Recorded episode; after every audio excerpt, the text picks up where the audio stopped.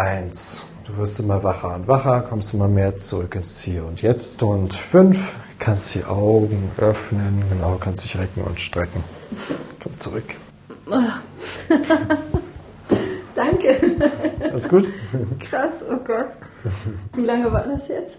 Ja, haben wir jetzt so 45 Minuten gemacht. Echt, ja? Mhm.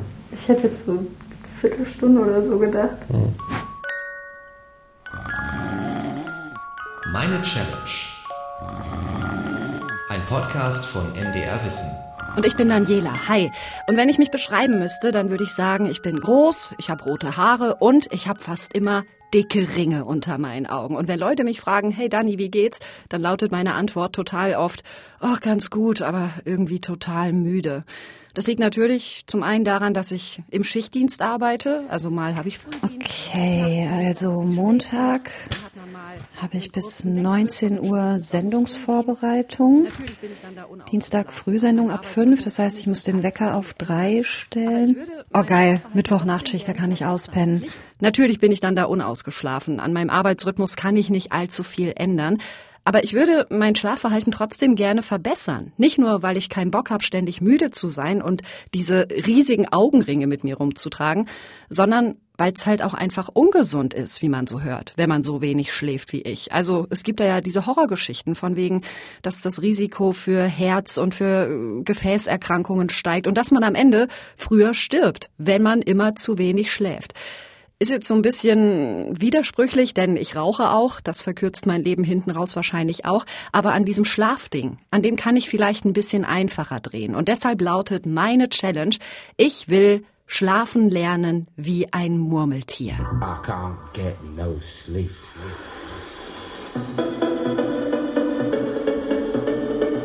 Das Merkwürdige ist ja, Schlafen ist ja was total Natürliches, ja. Also ich konnte das ja auch irgendwann mal richtig gut.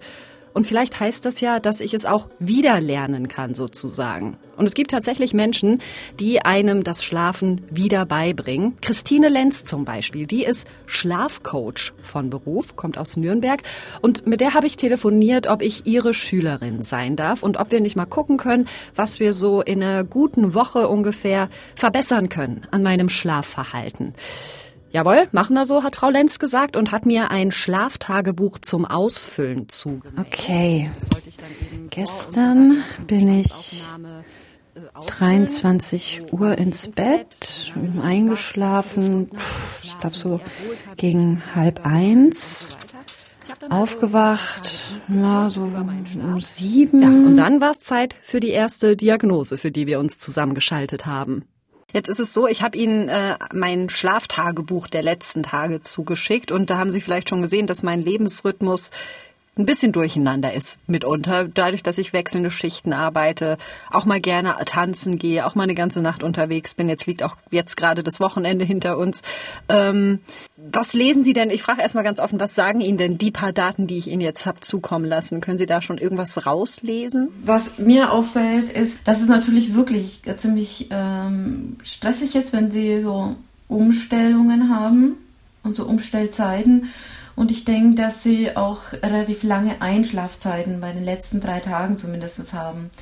Vorher weiß ich nicht. Das heißt, äh, wir haben hier schon eine Einschlafzeit von äh, 45 oder 60 Minuten. Dann, also das ist schon sehr lang. Jetzt äh, fehlt mir noch ein wichtiges Ding. Wie alt sind Sie? 32. 32. Und dann wäre noch eine Frage, ähm, sind Sie, welcher Chronotyp sind Sie? Eule. Ganz klar Eule.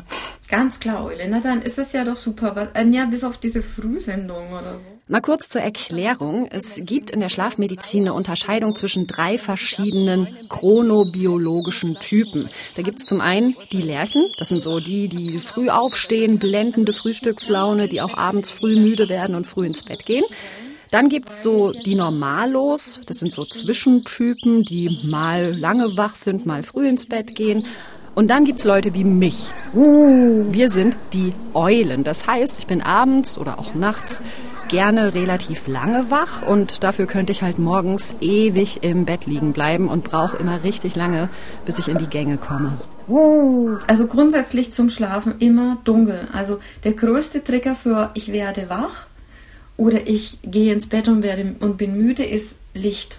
Ich meine wirklich dunkel. Keine Straßenlaterne, die reinscheint, kein Partner, der noch lesen will.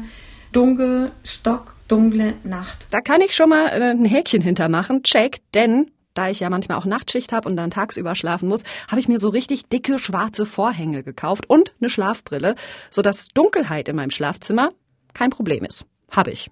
Sie sollten warme Füße haben. Niemand kann mit kalten Füßen einschlafen. Krass, das hat tatsächlich meine Großtante früher schon immer gesagt. Kind, du musst dicke Socken anziehen, wenn du ins Bett gehst und hat immer ganz viele Socken auch gestrickt und genau diese Socken habe ich jetzt also wieder ausgepackt.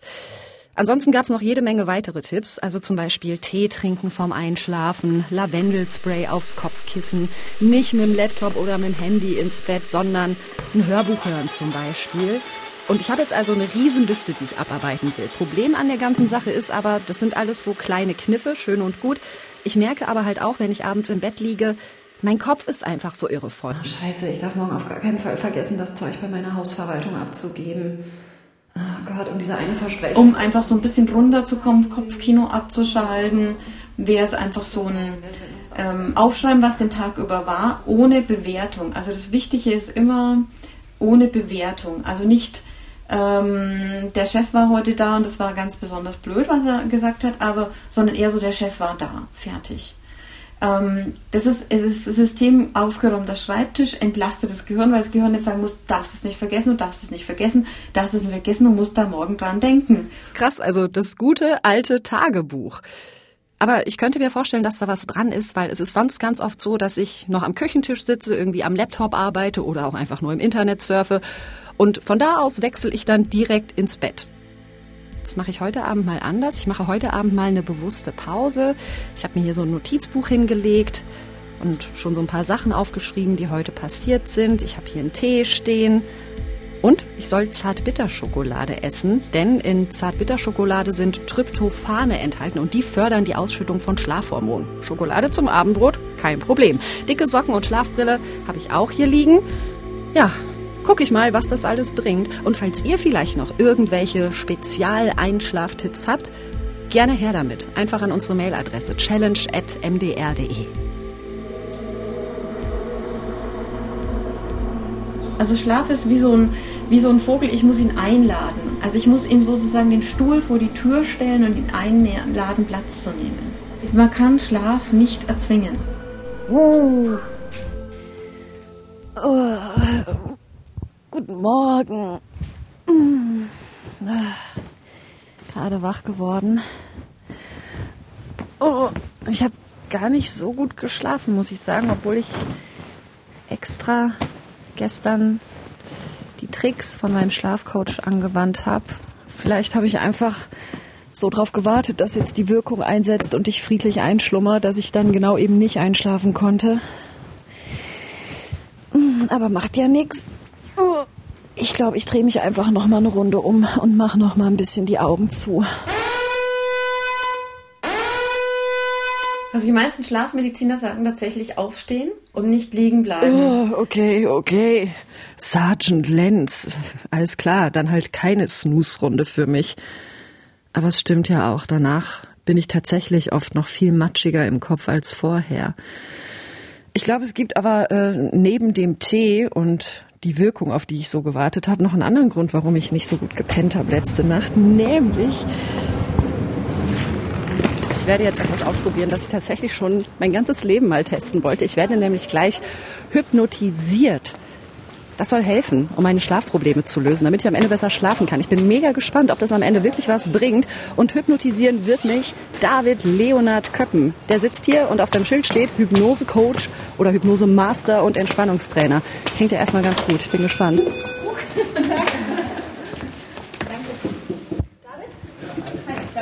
David hat seine Praxis in der Leipziger Innenstadt und das Ganze wirkt überhaupt nicht wie eine medizinische oder therapeutische Praxis, sondern so ein bisschen wie ein Wohnzimmer. Schöne Tapeten, toller Altbau. Und David und ich, wir hatten vorher telefoniert und ich muss es zugeben, ich hatte Vorurteile. Ich habe mir so ein Bild von ihm gemacht in meinem Kopf, dass das bestimmt so ein langhaariger ESO-Typ irgendwie ist. Und dann steht er vor mir und ist einfach so ein schnittiger junger Kerl, ungefähr mein Alter, mit Jackett, super freundlich, mega angenehm, zugewandt. Ja, und wir haben uns dann hingesetzt in sein Sprechzimmer, haben ein bisschen geschnackt und er hat mir überhaupt auch erstmal erklärt, wie er denn mein Schlafproblem überhaupt lösen könnte. Es geht ja erstmal darum, dass du in so einen Entspannungsmodus kommst. Und in diesem Modus ist es halt einfach sehr, sehr einfach, an Ursprünge von Problematiken zu kommen. In deinem Fall geht es ja um das Schlafen. Mhm. Und dass es dir halt schwerfällt, vielleicht durchzuschlafen oder leicht einzuschlafen. Und da würden wir einfach mal schauen, was in deinem Unbewussten dafür verantwortlich ist, dass es dir einfach leichter fällt, loszulassen. Es ist ja kein aktiver Akt. Deswegen blockierst du dich wahrscheinlich selbst beim Einschlafen und Durchschlafen. Und um diese Blockaden zu lösen, will David mich in eine Trance versetzen. Ich bin einerseits fasziniert davon, weil ich das noch nie gemacht habe. Und andererseits bin ich aber auch so ein bisschen besorgt, denn Hypnose, das kenne ich bisher nur aus diesen US-amerikanischen Talkshows, wo dann Menschen willenlos irgendwelche Sachen machen, sich total blamieren vor Publikum und sich am Ende an nichts erinnern können. David beruhigt mich aber sofort und sagt, nee, Dani, wir machen eine leichte Trance, du bist einfach sehr entspannt, du bist immer bei Bewusstsein, du hast immer die Kontrolle. Und bevor wir dann tatsächlich losgelegt haben, war es aber erstmal doch so ein bisschen wie beim Arzt. David hat nämlich eine Anamnese mit mir gemacht, also sozusagen versucht, eine Diagnose zu stellen. Ja, wie lange hast du schon Schlafprobleme? Ähm, boah, schwer zu sagen. Ich würde sagen, seit ich wirklich voll im Berufsleben stehe. Also ich war schon immer. Ich habe David also meine Lage geschildert mit der Schichtarbeit, dass ich immer müde bin, mich nie ausgeschlafen fühle. Und David hat halt ganz viel nachgefragt.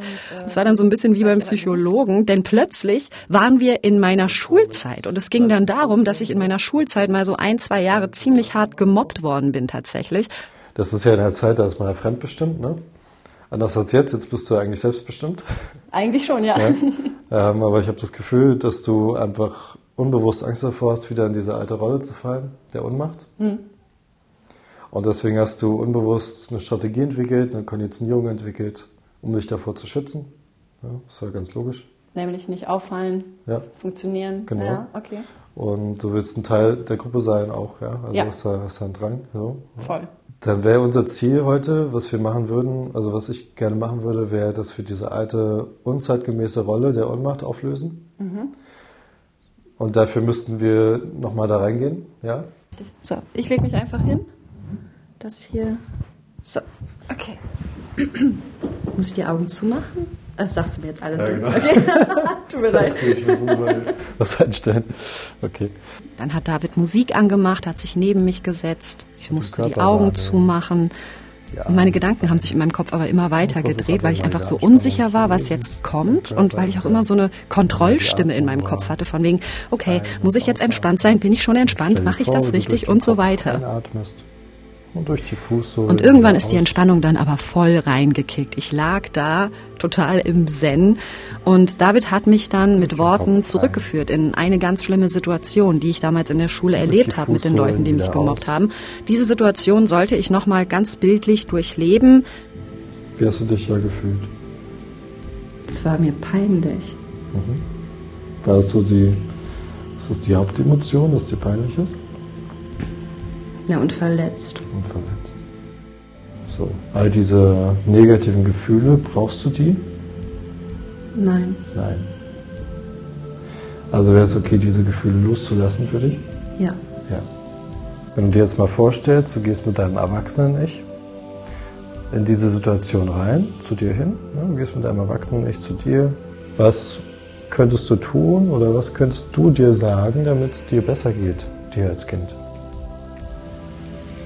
Dass ich nicht im Unrecht bin, sondern die. Und dass nicht ich irgendwas falsch gemacht habe, sondern die. Und dann hat David sozusagen mein heutiges Ich in die damalige Situation reintreten lassen. Also mein heutiges Ich rettet sozusagen mein damaliges verunsichertes Ich. Und die Typen, die mich geärgert haben, ich sollte mir dann vorstellen, dass die schrumpfen und ganz klein werden und wie ich die einfach zertrete. Wie wär's denn, wenn du Ulf einfach kleiner machst? Wäre das für dich okay? Mhm. Ja. Dann mach Ulf mal kleiner, du hast ja jetzt die Kontrolle, ja, mach immer klein, immer kleiner, immer kleiner. Ulf wird immer kleiner und kleiner und du fühlst dich dabei immer besser, stärker. Klingt jetzt mega brutal, was ich da gemacht habe, dass ich da die Menschen zertrete. Es ging aber wirklich nur um das Bild. Es ging darum, diese Situation von damals aufzulösen.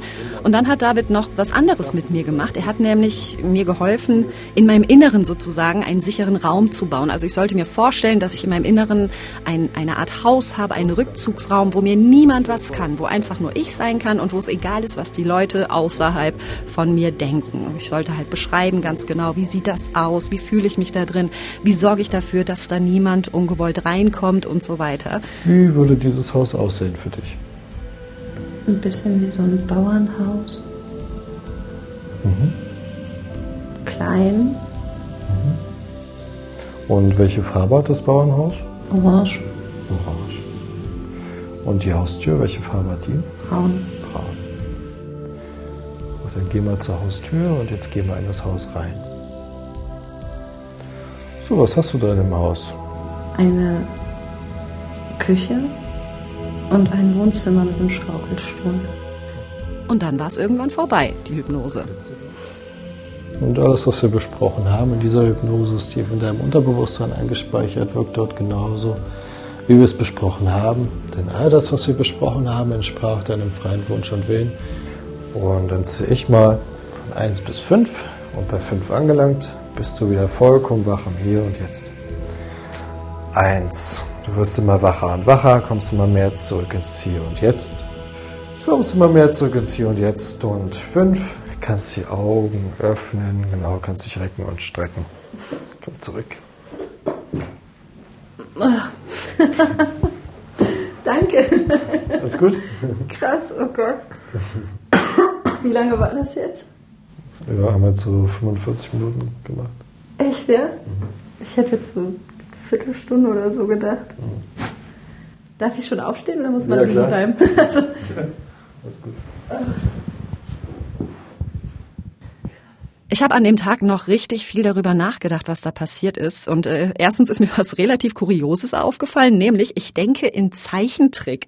Also als ich mir diesen sicheren Raum in meinem Inneren vorstellen sollte, das ist ein Zeichentrickhaus gewesen. Keine Ahnung, ist das normal? Ich weiß es nicht. Das aber nur am Rande. Ansonsten kann ich jetzt noch nicht sagen, was es mit mir gemacht hat. Was ich aber sagen kann, ist, dass jedes Mal, wenn ich an diese Hypnose denke, dieses Wohlgefühl wieder in mir aufsteigt. Und es ist total großartig, dass ich das gerade so wieder und wieder hervorholen kann. Und ich bin gespannt, was passiert, wenn ich diese Gedanken mit ins Bett nehme. Gelernt habe ich auf jeden Fall ich muss nicht ausgeschlafen sein, damit Leute mich mögen. Also da hat David mit seiner Hypnose tatsächlich irgendwie so einen Grunddruck rausgenommen bei mir. Finde ich ganz cool.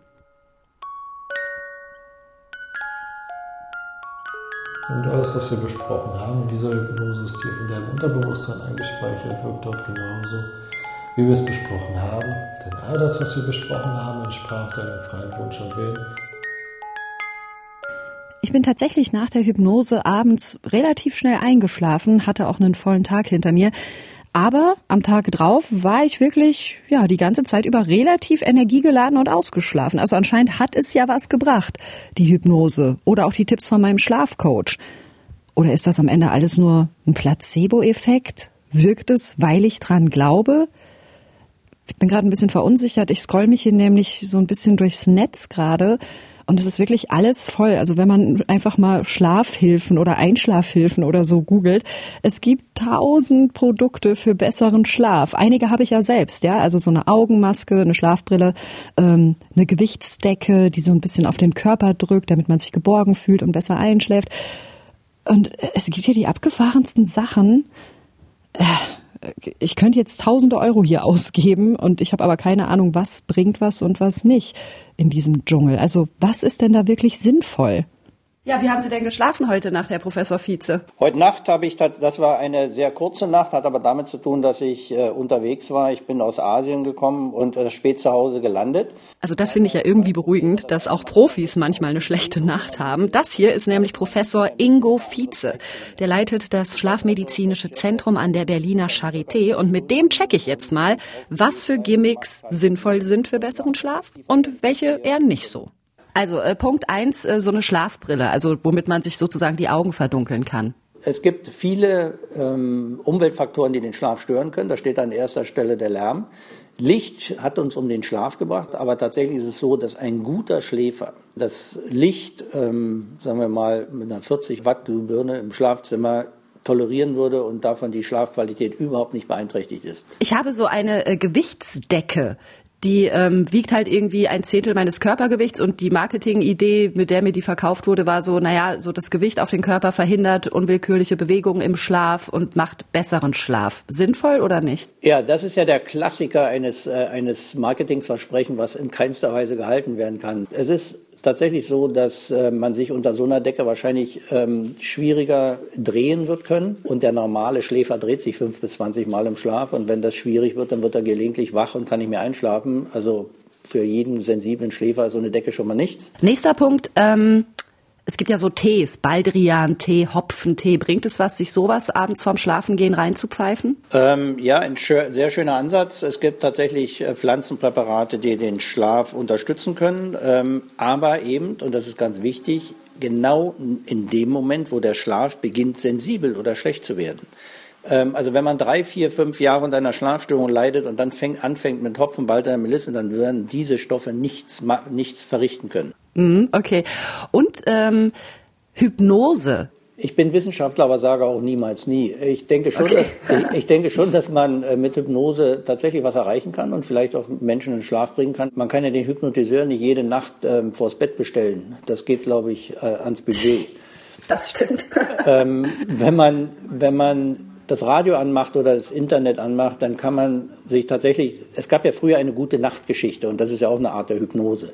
Und letzter Punkt, ich wusste nicht, dass es sowas gibt. Äh, ein Kollege hat mir davon erzählt, eine Art, ich nenne es mal Lichtbrille, die äh, blaustichiges Licht sozusagen filtert und dann, also die man halt irgendwie nach Feierabend aufsetzt und die dann so ein bisschen müde machen soll, weil nicht so viel blaustichiges Licht die Augen erreicht. Ja, die, Horror, die Horrorvorstellung ist, dass sich äh, eine Familie mit vier Kindern zu sechs am Armuttisch sitzt und alle haben so eine Brille auf, ja.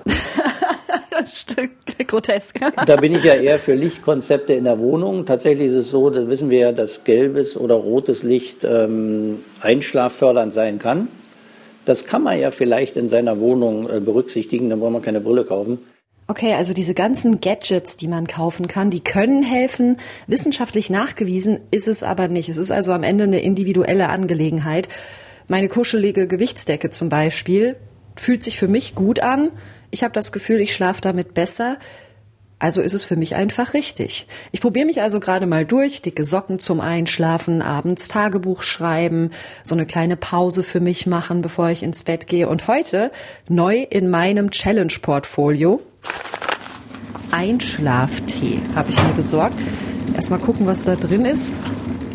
Okay, das ist tatsächlich schnell erzählt. Passionsblumenkraut. Riecht ähm, relativ frisch. Also ob das tatsächlich müde macht am Ende. Ich bin gespannt. Prost. So, es ist jetzt, weiß gar nicht, eine Stunde oder so her, dass ich diesen Tee getrunken habe. Mir ist sehr warm.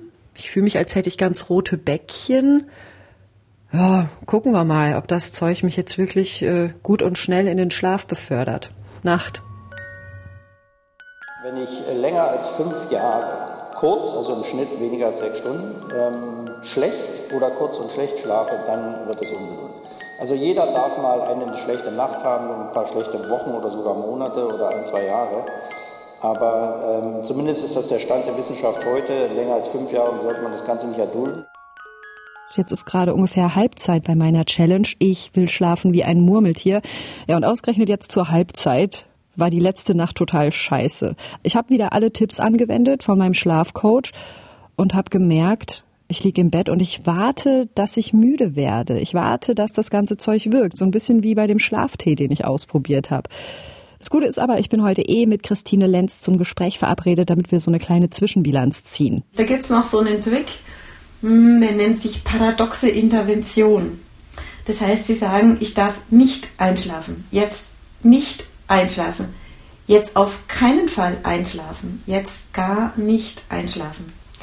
Ähm, das kommt aus der Psychologie, weil der Kopf dieses Wort nicht nicht versteht. Ja, es nennt sich paradoxe Intervention und es funktioniert oft erstaunlich gut. Das ist natürlich tricky, ne? Das Pferd so ein bisschen von hinten aufzäumen. Es leuchtet aber auch ein, denn wenn ich mir zum Beispiel vornehme, keine Schokolade zu essen, an was denke ich die ganze Zeit? Genau, an Schokolade. Also da scheint was dran zu sein, dass das Gehirn dieses Wort nicht einfach nicht richtig äh, begreifen kann. Trotzdem, heute bin ich dann doch noch mal ziemlich müde unterwegs und mit dicken Augenringen. Das ist ein bisschen blöd, weil meine Eltern nämlich gerade zu Besuch sind aus Nordrhein-Westfalen hier in Leipzig, weil sie ihre Geburtstage hier bei mir in Leipzig feiern wollen.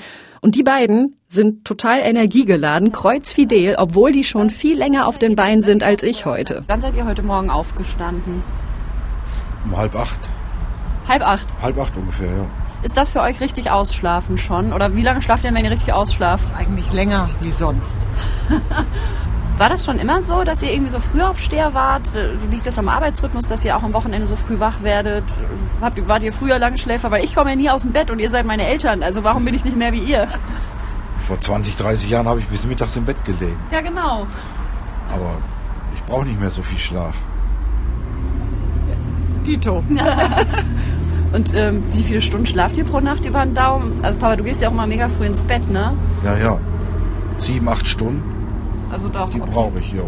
Und du, Mama? Mir reichen fünf bis sechs Stunden. Einerseits ist es merkwürdig, weil Lerche oder Eule, also die Frage, ob man eher der Früh- oder der Spätaufsteher ist, ist ja genetisch vererbt. Und die beiden sind Lerchen und ich bin eine Eule. Keine Ahnung, bin ich adoptiert? Nee, bin ich natürlich nicht. Schlafmediziner Ingo Vize von der Charité hat mich beruhigt. Ja, wir sind als Kinder mehr oder weniger normalos, dann werden wir als Jugendliche Spätaufsteher. Da verschiebt sich der Rhythmus um ein bis zwei Stunden nach hinten. Deswegen haben Jugendliche tatsächlich das Problem, morgens aus, ne, aus den Federn zu kommen, weil sie eigentlich erst um 12 Uhr zu Bett gehen wollen und, und ähm, medizinisch oder chronobiologisch gesehen das auch Sinn macht um diese Zeit. Ähm, dann sind wir ab dem 25. Lebensjahr wieder normalos in der Regel und ab dem äh, 65. Lebensjahr ungefähr verschiebt sich tatsächlich der Schlafrhythmus wieder nach vorn. Ähm, und im Alter wird man in der Regel eine Lerche. Okay, ich bin also anscheinend doch nicht adoptiert. Aber ist auch ganz interessant, ne? Also jetzt gerade bin ich total im Eulenmodus. Dieses Frühaufsteher-Ding ist mir mega fremd. Aber es ist sehr wahrscheinlich, dass ich später in meinem Leben, wenn ich ein bisschen älter bin, mein Eulendasein dann doch ablege und auch eine Lerche werde. Kann ich mir jetzt gerade ehrlich gesagt noch nicht vorstellen, ist aber ja auch noch ein bisschen hin.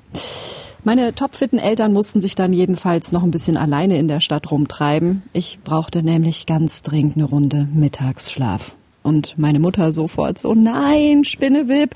Also Spinnewip ist der Kosename meiner Eltern für mich. Nein, Spinnewip, so kriegst du doch nie einen Schlafrhythmus. Das geht doch nicht, dass du jetzt Mittagsschlaf machst. Aber das Coole ist, ich habe die Absolution in Sachen Mittagsschlaf von meinem Schlafcoach.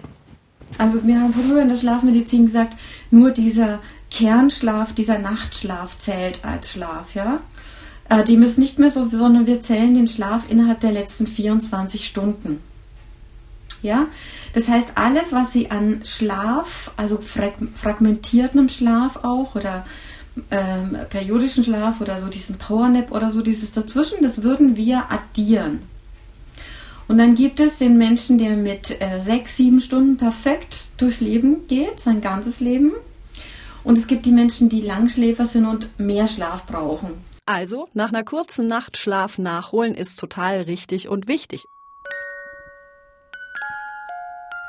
Nicht einschlafen, jetzt nicht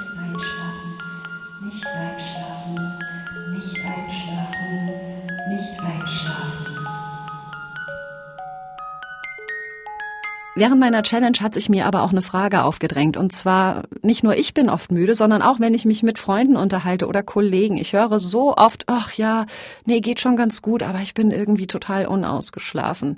Das ist also nicht nur mein Problem. Und ich kann ja noch so viele Tricks anwenden und noch so gut einschlafen, wenn morgens um sechs, halb sieben das Müllauto bei mir durch die Straße fährt unter meinem Fenster lang. Ja, dann bin ich halt wach. Und daran kann ich ja nun nichts ändern.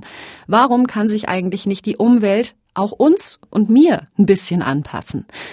Und was den Punkt angeht, hat mein Kollege Max mir bei unserer Recherche von einem ziemlich spannend und auch abgefahren klingenden Projekt erzählt. Max, was war das nochmal gleich? Stell dir vor, du lebst in einer Stadt, die es dir möglich macht, deinem eigenen Schlafrhythmus zu folgen, also Du stehst auf, wann immer du es willst und gehst erst dann zur Arbeit, wann du es wirklich willst. Und weißt du was, dein Chef, der findet das auch noch gut, ja. Stell dir das, stell dir das mal vor. Und stell dir noch vor, du hast ein Kind, jugendliches Alter, ne, die sind ja immer so, boah, morgens aufstehen, die mhm. kommen gar nicht aus dem Bett. Stell dir vor, die müssen erst um neun oder zehn zur Schule gehen, statt wie bisher immer um acht. Es ist nämlich durch viele Studien bewiesen worden, dass viele Jugendliche zum normalen Schulbeginn meist noch mitten in ihrer Tiefschlafphase sind. Ja. Das Ganze klingt ein bisschen nach einem Traum, das war aber das Ziel des Projekts Chrono City in der Kurstadt Bad Kissingen, so ein mauscheliges Städtchen in Unterfranken, sollte einfach mal untersucht werden, welche Chronotypen die Bewohner haben, also wie deren innere Uhr tickt, wann sie schlafen sollten, wann sie gut arbeiten können. Und daran sollte sich dann ihr Berufsleben und der Rhythmus der Stadt anpassen. Max hat mir dann erzählt, wie genau Bad Kissingen eine ausgeschlafenere Stadt werden wollte. Es gab nämlich drei Projekte, die man da angehen wollte. Einmal sollte an einem Gymnasium der Schulbeginn nach hinten verschoben werden, sodass eben die Schülerinnen und Schüler nicht schon ab 8 Uhr morgens total verschlafen im Unterricht sitzen müssen. Und dann gab es noch Pläne für zwei Krankenhäuser. In einem Krankenhaus sollten die Mitarbeiter typisiert werden, ob das Eulen oder Lerchen sind. Das sollte dann im Dienstplan berücksichtigt werden, damit das Personal ausgeschlafener ist. Und in einem anderen Krankenhaus sollten Lichtkonzepte gegen Wochenbettdepressionen ausprobiert werden. Also man wollte halt gucken, wie können wir denn mit bestimmtem Licht, mit äh, blaustichigem Licht oder mit warmem Licht gegensteuern, damit junge Mütter nicht in den sogenannten Babyblues fallen. Ja, und wie ist das Ganze dann ausgegangen? Ist Bad Kissingen jetzt also der Place to be für Eulen wie mich? Am Ende ist das Projekt leider gescheitert. Ist auch mittlerweile eingestellt worden. Also dieses Chrono City, Bad Kissingen als Chrono City ist gibt's einfach gar nicht mehr. Die Verwaltungshürden waren irgendwie am Ende zu groß. Ja, als Stadt oder Landkreis musst du eben den kompletten Nahverkehr umstellen, wenn du irgendwie gerade für Schüler das Angebot ermöglichen willst, dass die halt später zur Schule können. Mhm. Ein Unternehmen wie ein Krankenhaus muss sich halt irgendwie auf den Schlaf der Leute einrichten und eben die Schichtpläne ändern. Das war, da fehlte einfach der, der Wille, das umzusetzen. Und bei dem dritten Krankenhaus, wo es eben diese veränderte Lichtsituation geben sollte, das Krankenhaus wurde verkauft oh und der neue Besitzer hatte irgendwie keine Lust, sich um äh, die Lichtsituation zu kümmern. Okay, aus der Idee ist also nichts geworden. Es bleibt also an mir hängen, dass ich besser schlafe. Und ich widme mich heute nochmal ganz, ganz vorbildlich meiner Challenge. Ich habe hier Tee, Tagebuch, dicke Socken und Atemübungen hat mein Schlafcoach Christine Lenz mir noch empfohlen. Also zum Beispiel die 4-7-8-Übung. Das heißt, man atmet vier Sekunden ein, dann hält man die Luft sieben Sekunden und dann atmet man acht Sekunden aus. Christine Lenz hat mir am Anfang meiner Challenge versprochen, dass man relativ schnell Erfolge merkt und das stimmt auch bis zu einem gewissen Grad jedenfalls. Also ich bin jetzt nicht immer ausgeschlafen, aber ich habe gemerkt, dass ich mit bestimmten Tricks besser zur Ruhe komme. Ja, und sowieso, ne? Nicht vom Laptop ins Bett, sondern eben sich eine Pause gönnen vorher, ein bisschen runterkommen. Ich glaube, das ist tatsächlich auch über die Schlafproblematik hinaus keine schlechte Idee, dass man sich so ein bisschen Zeit für sich nimmt und eben nicht den ganzen Tag on fire ist. Und trotzdem habe ich während meiner Challenge manchmal auch abends noch einen Film geguckt im Bett auf dem Laptop. Ja, kontraproduktiv soll man nicht machen, weil blaues Licht vom Bildschirm macht wach. Aber ich kann auch wirklich jeden verstehen, der sagt, na, ich brauche das aber einfach. Ich muss mich so ein bisschen berieseln lassen abends. Ich hatte so einen stressigen Tag und will mich jetzt einfach nur so in den Schlaf dämmern lassen. Ansonsten habe ich zwischendurch auch mal so gedacht, dass diese Challenge ein bisschen absurd war. Nicht, weil sie nicht sinnvoll war. Um Himmels Willen, sie war super sinnvoll, glaube ich, ja. Aber Schlaf ist doch eigentlich was, was wir alle können. Wir haben das alle in uns drin. Wir konnten es alle mal. Und trotzdem gibt es heute diese riesige Industrie mit irgendwelchen Gimmicks und Schlafcoaches und Hypnotiseure, wo man mitunter auch hunderte Euro in die Hand nehmen muss, wenn man so eine Dienstleistung in Anspruch nehmen will. Und das alles hat sich gebildet, weil wir was Grundlegendes verlernt haben, weil wir nicht mehr schlafen können. Und das ist irgendwie ziemlich traurig und ziemlich grotesk. Mal abgesehen von allen Tricks habe ich aber auch gelernt, je mehr ich mich stresse mit Schlafen, desto weniger bringt es. Also das Ganze ein bisschen entspannter angehen, ja. Und wenn ich halt mal Augenringe hab oder übermüdet bin, dann ist es okay, dann verurteilt mich niemand. Und wenn ich um drei Uhr aufstehen muss, weil ich Frühsendung hab, dann kann kein Mensch auf der Welt erwarten, dass ich aussehe wie ein Frühlingsmorgen. Und es geht halt auch um Routine. Ja, also ich habe das jetzt eine gute Woche alles gemacht und vieles eben auch zum ersten Mal. Und das Ganze muss sozusagen noch wachsen. Mein inneres Murmeltier muss noch wachsen. Aber ich habe auch gemerkt, ich habe das Murmeltier in mir drin. Ich bin sozusagen eine Eule mit einem Murmeltier drin. Klingt krank, ist aber so. Ja, und das war meine Schlafchallenge, Leute. Geholfen haben mir dabei Max Heke, Johannes Schiller und Carsten Möbius. Wenn ihr Fragen habt oder auch Einschlaftipps oder was auch immer, gerne her damit. Und zwar an challenge.mdr.de. Die nächste Folge kommt wie immer in zwei Wochen und die findet ihr wie immer auf challenge.mdr.de auf iTunes. Wir finden uns schon, nicht wahr? Schön. Bis dahin. Gute Nacht. Das war meine Challenge. Ein Podcast von MDR Wissen. I can't get no sleep.